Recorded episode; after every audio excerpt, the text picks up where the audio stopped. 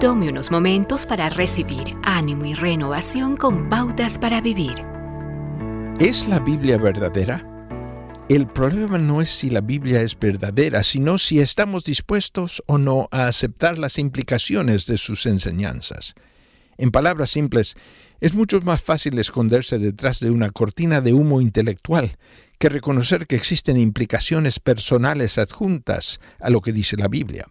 Primero, la Biblia no escatima palabras con respecto a lo que es moral o inmoral, lo que es ético o no. Dios dio a Moisés diez mandamientos, no diez sugerencias. Él dijo que no tiene derecho a la esposa de otro hombre, no tiene derecho a quitar la vida de otro hombre. Dios dice, no mientas, di la verdad, no robes y no codices lo que le pertenece a tu prójimo. La Biblia enseña que la familia es el fundamento de la sociedad y de la civilización, que la homosexualidad es una ofensa a Dios y será castigada.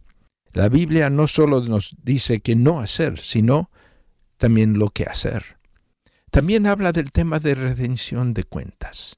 Todos andábamos perdidos como ovejas, cada uno seguía su propio camino, pero el Señor hizo recaer sobre él la iniquidad de todos nosotros.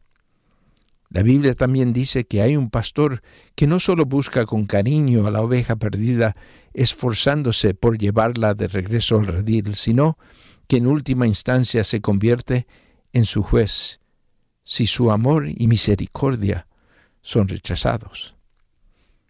Amigo, ¿ha resuelto esta pregunta? ¿Es realmente verdadera la Biblia?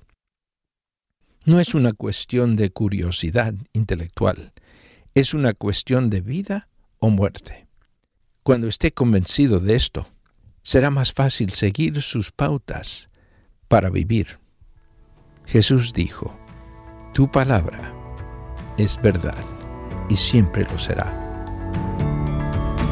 Acaba de escuchar a Eduardo Palacio con Pautas para Vivir, un ministerio de Guidelines International. Permita que esta estación de radio sepa cómo el programa le ha ayudado. Acompáñenos en la próxima emisión de Pautas para Vivir. Gracias por su sintonía.